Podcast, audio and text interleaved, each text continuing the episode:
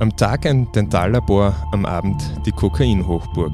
Wenn der letzte Patient weg war, wurde aus einem unauffälligen Zahntechniker der Kopf eines Drogenrings.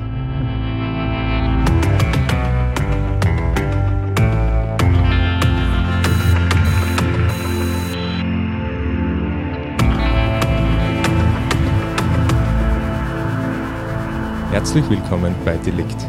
Mein Name ist David Knees und ich melde mich heute wieder aus dem sonnigen Klagenfurt. Der winterliche Nebel hat sich gelichtet, was meine Kollegin Sandra Müller sehr freut, wie sie mir vorher erzählt hat. Grüß dich und danke, dass du heute dabei bist. Ich freue mich besonders, wenn es neue Stimmen gibt wie deine. Stell dich bitte kurz vor. Ja, hallo, danke für die Einladung auf jeden Fall. Ähm, ja, ich bin die Sandra Müllauer. Ich bin jetzt seit 15 Jahren bei der kleinen Zeitung, habe ganz klassisch als Praktikantin angefangen, bin dann diverse Bereiche durchlaufen, um, ähm, von Online-Redaktion über Regionalberichterstattung und bin jetzt 2019 im Bundesland gelandet wo es auch den einen oder anderen Kriminalfall zu besprechen gibt, Ganz weswegen genau. du heute hier bist. Und auch hier am Tisch ist Manuela Kalser, dich kennen wir schon aus einigen Fällen. Grüß dich und schön, dass du da bist. Hallo. Ja, unser heutiger Fall ist noch nicht besonders lange her. Er hat in Villach stattgefunden und sucht dort und wahrscheinlich nicht nur dort seinesgleichen. Es geht um Drogen, um Kokain um genau zu sein. Und die Protagonisten, die einen großen Teil der Stadt mit dem Pulver versorgt haben, entsprechen nicht gerade dem Klischee von Drogenhändlern. Und die Begriffe Zahnlabor und Kokain sind für gewöhnlich auch keine, nach denen kombiniert gesucht wird. Genau das habe ich aber im Archiv gemacht, als ich begonnen habe, mich in diesen Fall kurz einzulesen, den ihr beide recherchiert habt. Und das zeigt auch schon gut, wie ungewöhnlich der heutige Fall ist. Wie ist diese ganze Sache eigentlich aufgeflogen? Ja, es war in Villach äh, eigentlich ein offenes Geheimnis lange Zeit, dass es in besagten Zahnlabor untertags weiße Zähne gibt und am Abend dann eher weißes Pulver. Und im Zuge von ja, Observierungen und Beobachtungen äh, sind dann auch über 100 Abnehmer bekannt geworden, die dort ein, regelmäßig ein- und ausgegangen sind. Okay, also bei so einer Größe von 100 Abnehmern, die wahrscheinlich auch alle Freunde und Bekannte haben und die das halt auch ja, mitkriegen, wenn die dort ihre Einkäufe tätigen, da wird halt wahrscheinlich drüber geredet und früher oder später wird auch ein Ermittler draufkommen. So kann man sich das wahrscheinlich vorstellen. Genau so ist es. Also wenn es hunderte Abnehmer gibt, die da jahrelang versorgt werden, dann kriegt irgendwann einmal die Polizei einen Wink und in dem Fall war das auch so. Und dann hat die Polizei eine riesengroße Überwachungsaktion gestartet. Telefone wurden überwacht, Observationen wurden durchgeführt. Und bald war klar, dass man es hier mit einer kriminellen Vereinigung zu tun hat. Ja, zu den Überwachungsmethoden und den Ermittlungen in diesem großen Fall, der einmal sogar die wohl größte kriminalpolizeiliche Aktion, die es in Kärnten je gegeben hat, genannt wurde. Das war vielleicht auch eher ein, ein PR-Gag, als ob es dann wirklich die größte kriminalpolizeiliche äh, Aktion war, kann man wahrscheinlich hinterfragen.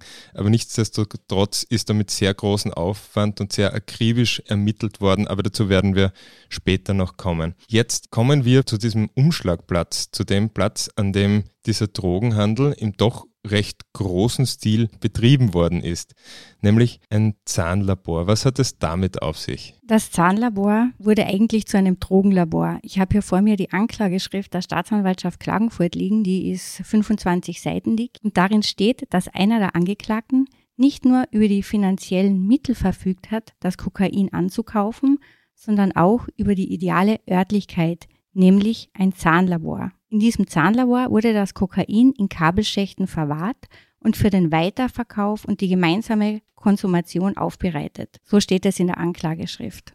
Also im Prinzip ist das wie ein Drehbuch aus einem schlechten Film. Da ist ein Zahnlabor kurzerhand zu einem Kokainlabor umfunktioniert worden und jeder, der in diesem Zahnlabor ein- und ausging oder viele, die in diesem Zahnlabor ein- und ausgingen, wussten, dass es hier eben nicht nur weiße Füllungen gibt, sondern auch weißes Pulver. Mhm. Ja, und das Versteck ist ja eigentlich wirklich nicht so schlecht, oder? Also ich würde, wenn ich in ein Zahnlabor nicht damit rechnen, dass ich in den Kabelschächten dahinter vielleicht eine Menge Drogen verbergen würden. Na, das Versteck war nicht schlecht und es war auch alles total gut organisiert. Jeder dieser Angeklagten hatte ja eine eigene Rolle, was er innerhalb dieser Drogenbande zu tun hatte. Also laut Anklage wurde das Kokain in dem Kärntner Zahnlabor versteckt und falls erforderlich auch gestreckt und verkaufsfertig verpackt und dann unter den Mitgliedern aufgeteilt. Das wurde dann eben entweder zum Weiterverkaufen verwendet oder zum Eigenkonsum. Jeder der Angeklagten hatte eben eine, eine eigene Rolle. Der eine war dafür zuständig, dass er das Kokain organisiert hat, von Slowenien oder Italien geholt hat, der andere für das Verpacken, der nächste, glaube ich, hat die Kontakte hergestellt und so hatte da eben jeder seine Rolle, seine mhm. Funktion. Ja, sechs Angeklagte waren das, äh, die am Schluss dann übrig geblieben sind im Prozess, auf den wir später noch zu sprechen kommen werden. Ursprünglich waren es aber viel mehr Verdächtige. Ja, genau. Also ursprünglich hat es elf Festnahmen gegeben bei eben dem großen, wie haben wir es genannt? Bei der wohl größten kriminalpolizeilichen Aktion, die es in Kärnten je gegeben hat. Genau, das war ja damals ein Zitat von der ja. Polizei. Und es hat damals Hausdurchsuchungen gegeben, 16 Stück. Es hat elf äh, Verdächtige gegeben, die festgenommen worden sind. Am Schluss sind jetzt äh, sechs übrig geblieben. Immer noch ein Haufen an Akten, weil auch im Prozesssaal hat man dann auch gesehen, dass ein ganzer Rollwagen reingerollt worden ist mit, ich glaube, 25.000 Seiten an Anklageschrift, diversen Akten. Die Telefonprotokolle von einem Verdächtigen waren allein 4.000 Seiten lang.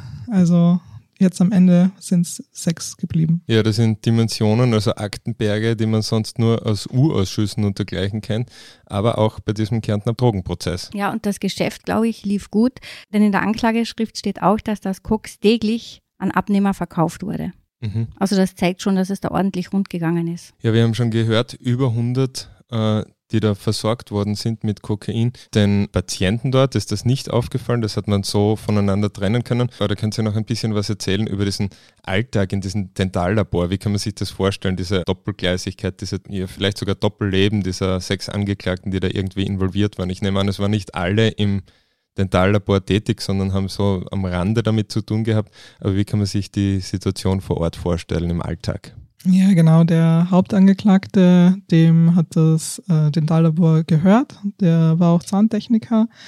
Und er hat bis 17 Uhr ganz normal seine Patienten, seine Kunden, Kundinnen versorgt.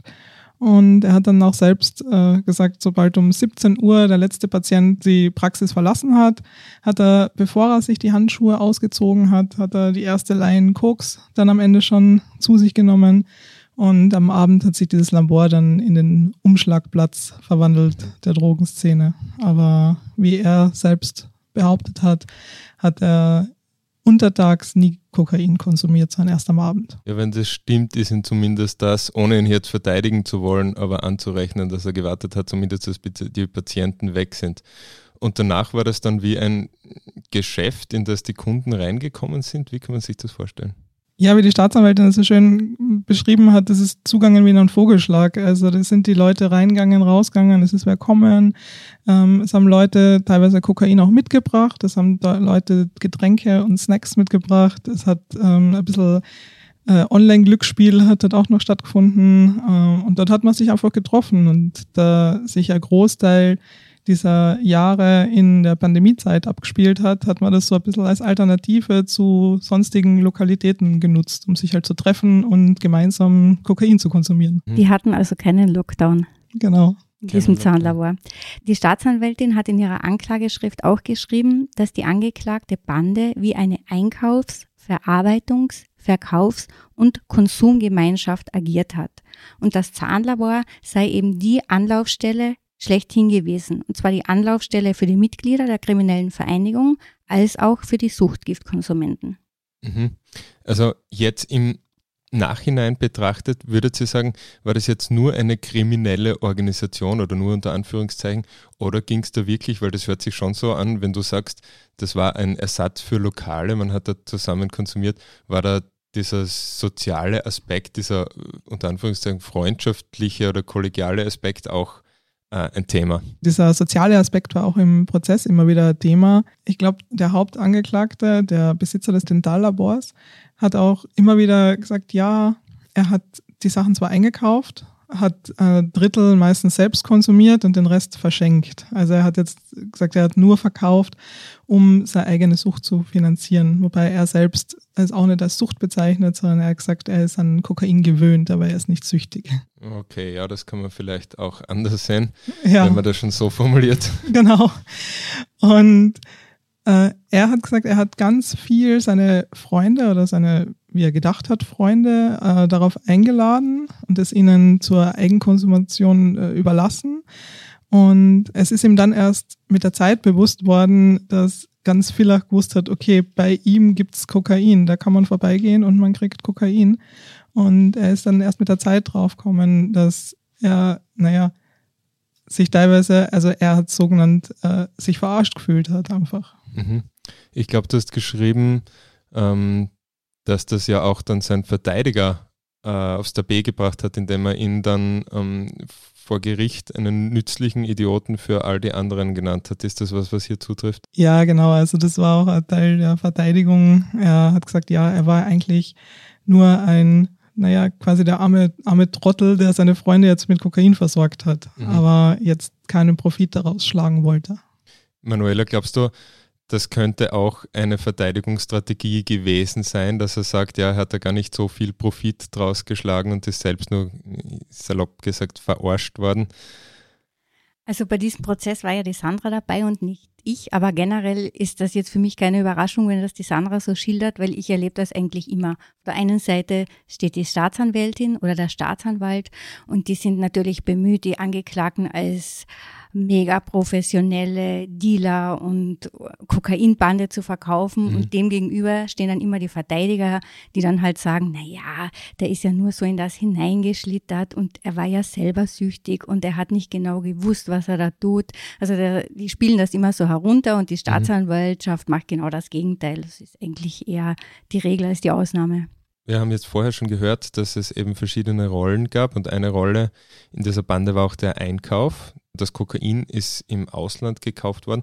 Weiß man mehr darüber, wo das hergekommen ist? Ist da weiter ermittelt worden in Richtung größerer Hintermänner, in Richtung größerer Fische unter Anführungszeichen, wie das immer so genannt wird? Also es kommt ja darauf an, wen man fragt, weil es ist einerseits, die Angeklagten sagen natürlich, sie sind nur sehr selten nach Slowenien vor allem äh, gefahren, um dort Kokain einzukaufen, weil dann ja wieder der Aspekt des Drogenschmuggels aufkommt, sondern sie behaupten natürlich, sie haben es in Klagenfurt gekauft, aber von Deutschen, von Slowenen. Mhm. Also es ist großteils eher, so sagen sie, hier gekauft worden. Überprüfbar nachzuweisen ist das jetzt für uns nicht, aber klar ist, dass es zumindest da größere Hintermänner gegeben hat, haben muss, weil Kokain wird ja nicht bei uns in Klagenfurt am Baum wachsen. Ja, die Staatsanwältin ging eben davon aus, das habe ich jetzt noch einmal in der Anklageschrift nachgelesen, dass die Männer das Kokain von Slowenien, Deutschland und Italien geholt haben und nach Kärnten brachten. Mhm. Es sind alle Zähne noch Wir waren kurz, wir waren kurz off record, deswegen werde ich nicht zu viel verraten, aber Sandra, dein Hund war gerade beim Zahnarzt. Ja, genau. Und das ist, hat, hat sehr gut gepasst gerade. Ich habe gerade den Anruf bekommen von meiner äh, Tierärztin, äh, weil meiner Hündin ist heute der Zahnstein entfernt worden. Und es gab keine Verluste, Gott sei Dank. Also Okay. alle Zähne noch drin. Alles in Ordnung, Ja. lächelt wieder. Ich, genau. Die Hündin heißt übrigens Roxy und ist unser allerliebster Redaktionshund. genau. Ah, das müsst ihr mir mal vorstellen. Na, die habe ich schon kennengelernt. Ich glaube, die hat schon einmal bei mir um ein Semmel gebettelt. Das, das ist ihre Lieblingsbeschäftigung. Ja, doch, doch, weiß schon Bescheid. Wo waren wir stehen geblieben? Kokain. Wir wissen nicht ganz genau oder es lässt sich nicht endgültig klären, woher das jetzt wirklich stammt. Kann man sagen, um wie viel, um welche Mengen das da gegangen ist? Ja, so ganz hundertprozentig sagen kann man das nie, weil es immer, also es wird ein kurzer Zeitraum beobachtet und dann hochgerechnet auf den langen Zeitraum. Das heißt, es könnte am Ende mehr sein, es könnte auch weniger sein. Es Mhm. ist aber im niedrigen Kilobereich hat sich das abgespielt. Ja, das werden wir dann vielleicht noch einmal kurz besprechen, wenn es äh, zum Prozess geht. Mhm. Aber da davor, vor diesem Prozess, standen natürlich noch sehr umfangreiche Ermittlungen mit einem eher kreativen Namen, Manuela. Genau, die Polizei hat die Ermittlungen in diesem Fall nämlich Operation Zahnfee genannt. Weißt du, was die Zahnfee ist, David? Ich kann mich dunkel erinnern, ich glaube, ein ähm, fabelhaftes Wesen, das dann auftaucht, wenn man als Kind einen Milchzahn verliert. Habe ich das richtig in Erinnerung? Bravo. also die Zahnfee ist ein Fabelwesen und die kommt zu Kindern, wenn sie ihren ersten Milchzahn verlieren und bringt ihnen eine Überraschung. Gibt es da nicht auch meistens Geld dafür? Geld oder ein kleines Geschenk. Ja, und die Operation Zahnlabor hat auch unseren Angeklagten was gebracht. Allerdings keine freudige Überraschung, sondern eine böse Überraschung, mhm. weil sie wurden allesamt verhaftet und in Untersuchungshaft gebracht. Ja, und wie haben sich diese Ermittlungen gestaltet? Das war ja recht aufwendig. Ja, genau. Also es waren monatelange Ermittlungen. Es hat Telefonprotokolle gegeben. Es ist das Labor observiert worden über Tage hinweg. Eine Kamera ist aufgestellt worden, die den Eingang gefilmt hat und auf der man dann sich angeschaut hat, wie viele Leute da eigentlich auch nach Dienstschluss sozusagen ein- mhm. und ausgehen. Und wie gesagt, also der die Akten haben 25.000 Seiten umfasst und allein von einer Person die Telefonüberwachungsprotokolle 4.000 Seiten. Mhm. Wir lesen leider sehr viel negative und traurige Schlagzeilen, was Drogen vor allem in Kärnten betrifft. Ist euch da was bekannt, wo das in, in so einer Dimension stattgefunden hat? Ja, es gab vor einigen Jahren in Klagenfurt einen großen Prozess, einen riesengroßen Drogenprozess. Das war sogar der größte Drogenprozess, den es je gegeben hat. An diesem Prozess waren viele Prozessbeteiligte. Es gab allein 20 Angeklagte. Ich werde dieses Bild im Schwurgerichtssaal nie vergessen. Der halbe Schwurgerichtssaal war voll mit Angeklagten, die da in Handschellen hineingeführt wurden und Schulter an Schulter gesessen sind. Über diesen Prozess haben wir auch gemeinsam berichtet, die Sandra und ich. Und das war eigentlich noch, noch ein größerer Fall als dieser, was die Organisation betrifft.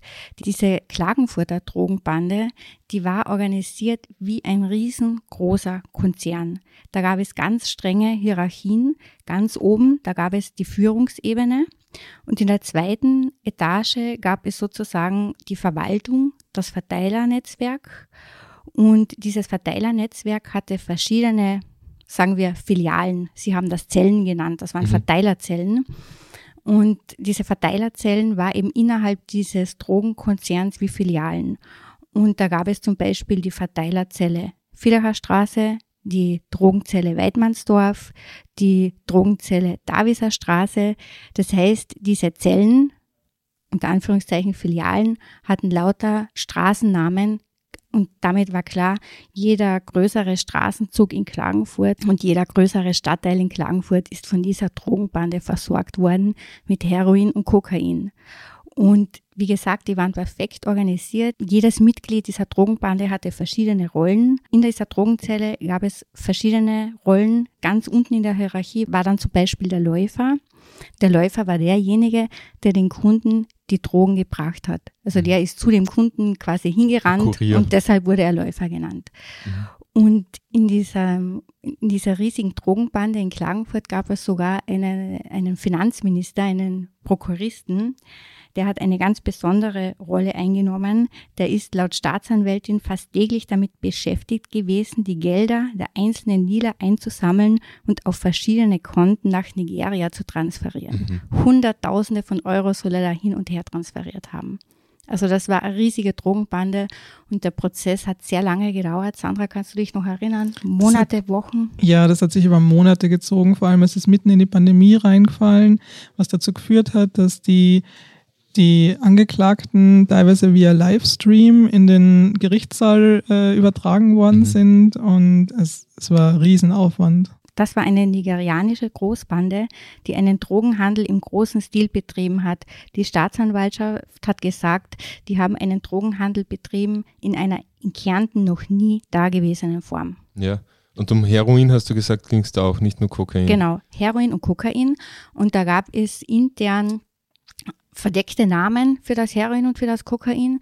Die haben das Kokain, das ja weiß ist, dein Land genannt und das Heroin, das braun ist, mein Land. Und bei den unzähligen Telefonaten und Handynachrichten ging es immer um mein Land und dein Land und um andere Codenamen, die sie dafür verwendet haben. Aber das war schon auch echt erschreckend, dieser Prozess, weil das gezeigt hat, dass du eigentlich an jeder Ecke und in jedem Stadtteil Drogen bekommst. Wie ist das dann, wenn, wenn so ein Drogenring ausgehoben wird in dieser Dimension oder jetzt auch in Villach? Ich weiß, da kann man jetzt nur spekulieren drüber, weil, weil es ja seitdem wahrscheinlich keine ähnlichen Fälle gegeben hat oder vielleicht deren potenzielle Nachfolger geschickter vorgegangen sind.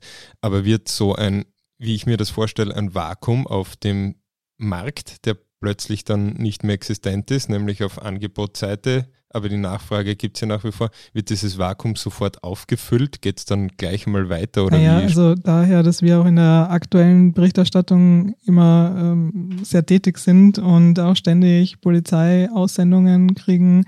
Also es gibt immer wieder Fälle, ja, von, es ist, ich glaube vor kurzem, Manuela kannst du dich erinnern, da war glaube ich ein Ehepaar, das äh, auch Kokain im Kilobereich gehandelt mhm. hat.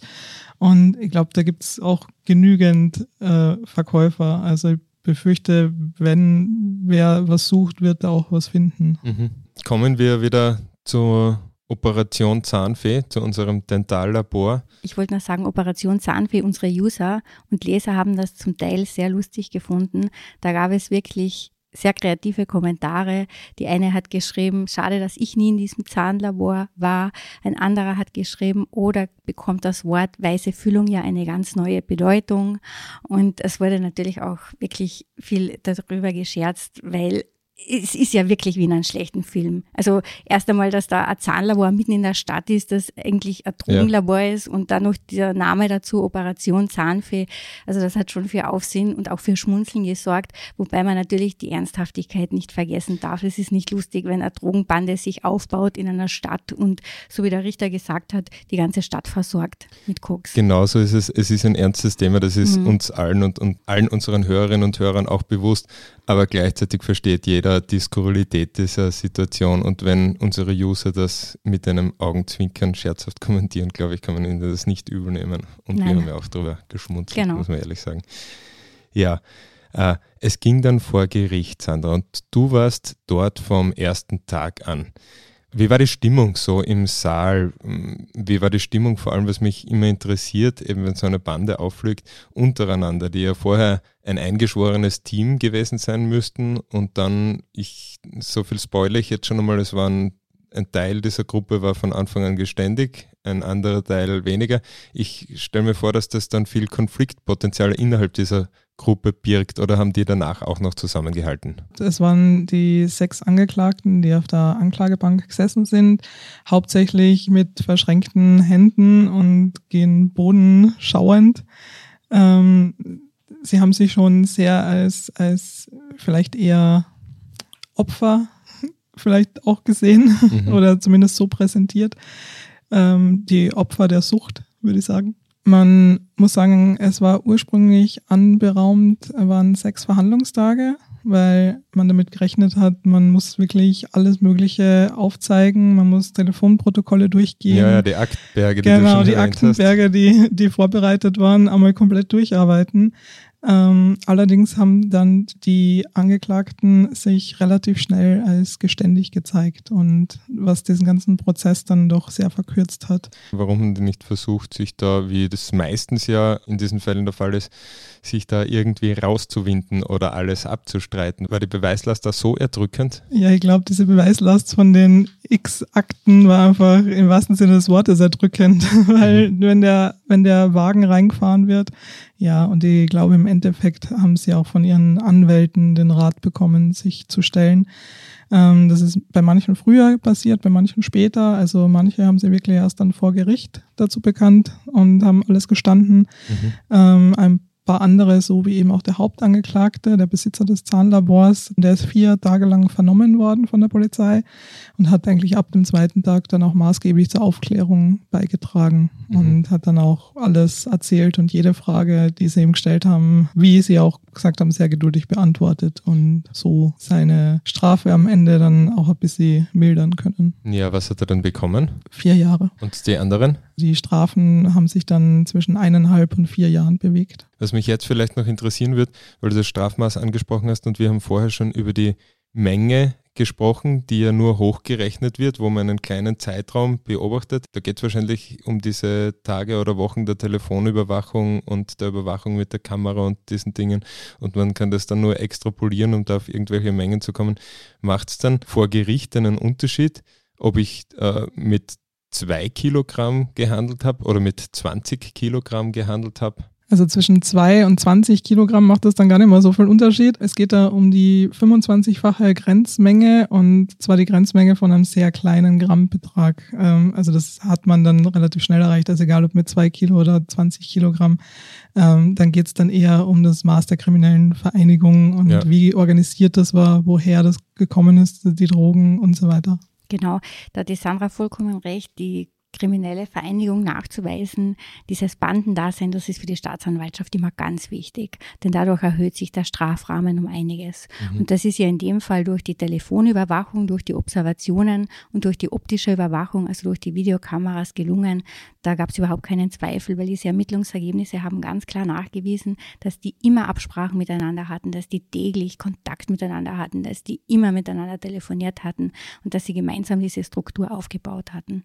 Also ich glaube, dass mit dem leichtes Spiel für die genau, Staatsanwaltschaft. Ich glaube, die Menge ist auch immer sehr schwer nachzuweisen für die Staatsanwaltschaft, oder wie siehst du das, Sandra? Ja, genau. Wie war das eigentlich mit den 100 Kunden? Wurden die oder über 100 Kunden oder Abnehmern des Kokains, Kunden ist vielleicht jetzt das falsche Wort, wenn es um sowas geht, aber äh, wurden die auch ermittelt oder sind die, das ja wahrscheinlich in den meisten Fällen um sehr geringe Beträge und Eigenbedarf geht, da ausgelassen worden, was das betrifft? Ja, bei solchen Fällen ist es ja auch ganz oft so, dass die Kunden, wenn sie denn namentlich bekannt sind, es ihnen angerechnet wird, wenn sie dann aussagen gegen die besagten Bandenmitglieder oder ja, ihre Lieferanten. Okay, das heißt, da sind dir jetzt keine Urteile bekannt. Na, das war auch nie Thema im Prozess. Ja, Wobei besonders angenehm ist das natürlich für die Kunden nicht, wenn sie da auf einer Kundenliste stehen und dann vielleicht noch als Zeugen vor Gericht aussagen müssen. Ich habe einmal eine Zeugenliste bei einem großen Drogenprozess gesehen oder eine Kundenliste und da ist schon der eine oder andere bekannte Namen drauf. Also ich glaube, das ist nicht so angenehm für die Kokainkunden. Ja, generell wahrscheinlich ab dem Zeitpunkt des Auffliegens, wenn man weiß, das ist jetzt ein großes Thema in der Justiz, ein großes Thema in den Medien auch, bei einem Fall dieser Dimension klarerweise und man weiß da vielleicht, okay, ich könnte mich da auch in den ähm, Überwachungsunterlagen oder auf irgendeiner Liste befinden, da wird es mir wahrscheinlich schon ein wenig bange, kann ich mir vorstellen. Ich glaube, dann entsorgt man noch schnell alle Reste, die man noch vielleicht herumliegen hat. Welche Schicksale hinter solchen Schlagzeilen dann stehen, hat der zweite Prozesstag dann auch gezeigt. Möchtest du darüber vielleicht noch kurz was erzählen? Ja, genau. Und zwar von den äh, naja, also von den sechs Angeklagten hat es ja zwei Hauptangeklagte gegeben und die anderen haben ja auch eher, wie man dann am Strafmaß sieht oder an den Strafen sieht, jetzt kleinere Rollen gespielt. Und einer davon, äh, das war ein sehr junger Slowene in Kärnten ansässig, äh, Ende 20. Und der hat eigentlich eine Karriere als Fußballprofi vor sich gehabt, hm. ähm, wurde dann aber durch einen Verkehrsunfall ähm, daran, naja, also das, behindert. das ja behindert, das, das Karriereaus stand quasi bevor. Und von dem Unfall sind vor allem auch äh, schwere Verletzungen und auch ähm, Schmerzen übrig geblieben, die er dann versucht hat, mit Cannabis und Kokain ein bisschen zu bekämpfen.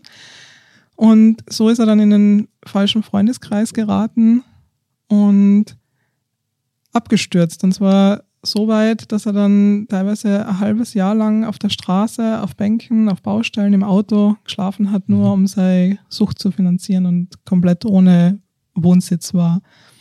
Und jetzt inzwischen ist er in Therapie und er hat auch hauptsächlich gesagt, ja, die Liebe hat ihn da ein bisschen gerettet, weil jetzt ist er verlobt mhm. und inzwischen drogenfrei und hofft, dass er nach seiner Strafe da sein Leben weiterführen kann. Das ist übrigens immer wirklich total arg, was da für Schicksale dahinter stehen. Mir hat erst vor kurzem wieder ein Bewährungshelfer und Sozialarbeiter erzählt, der ist seit Jahrzehnten in der Bewährungshilfe tätig und er hat gesagt, am meisten trifft ihn immer noch die Tatsache, dass so viele junge Menschen an Drogen zugrunde gehen. Und es gibt für ihn und seine Kollegen nichts Schlimmeres, als das mit anzusehen.